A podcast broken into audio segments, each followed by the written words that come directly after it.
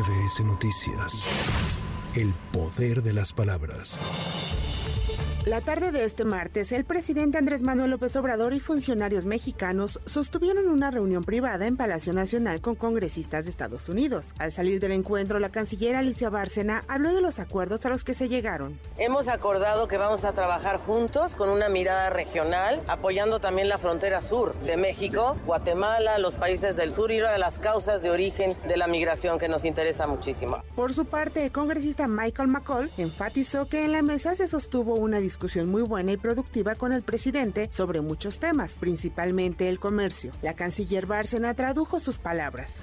We had a very good, productive discussion with the president about many issues, primarily trade. Uh, we're from Texas, largest trading partner, commerce, ease of travel at the border to go back and forth. And then we talked a lot about you know, ISMA down in southern Mexico, and then also economic opportunities for Mexico as well, and then finally security. Hablamos de muchas cosas, de la muy productiva relación que existe entre Estados Unidos y México en materia de comercio, yo diría de compartir una frontera común y tener muchas oportunidades hacia el futuro. Hablamos de seguridad, por supuesto, y sobre todo del istmo de Tehuantepec, que les interesa mucho también conocer el proyecto del corredor.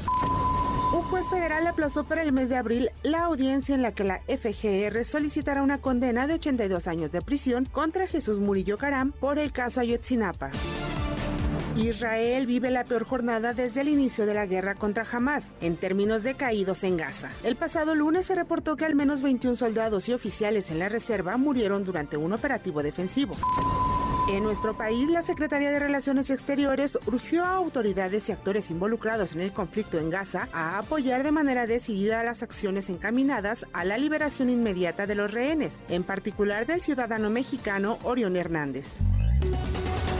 Los dos vecinos de la comunidad Levarón que permanecían privados de la libertad desde el pasado domingo fueron liberados la tarde de este martes con señas de golpes, según dio a conocer el activista Julián Levarón, quien aprovechó para agradecer a quienes apoyaron la búsqueda y el reclamo para la liberación. Aquí queremos todos agradecer infinitamente a todas las autoridades que se aventaron el milagro de regresar con vida a nuestros compañeros, a nuestros hermanos, especialmente al fiscal a Jauregui, secretario de gobierno, a todas las autoridades que se pusieron a la orden, especialmente a la gobernadora. Le queremos pedir una disculpa por cualquier ofensa y cualquier insulto. Cuando nuestra familia está entre la vida y la muerte, pues de vez en cuando podemos ser ofensivos sin tener esa intención. Y todos aquí estamos muy agradecidos. Gracias.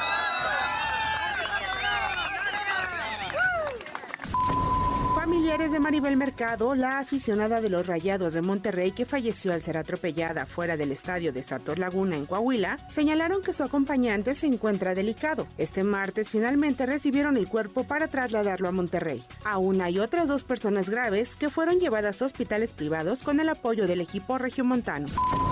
En Tasco Guerrero, el servicio de transporte público y las escuelas detuvieron actividades ante amenazas de grupos delictivos. Algunos comercios también cerraron tras la tensión que priva después de que la noche del pasado sábado fue asesinado el chofer de un taxi, en cuyo hecho resultó lesionada una turista de la Ciudad de México.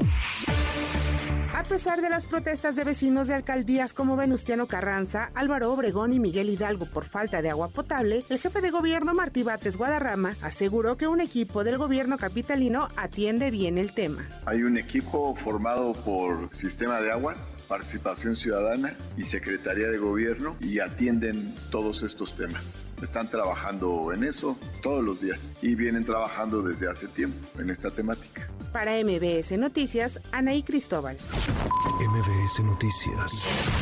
El poder de las palabras.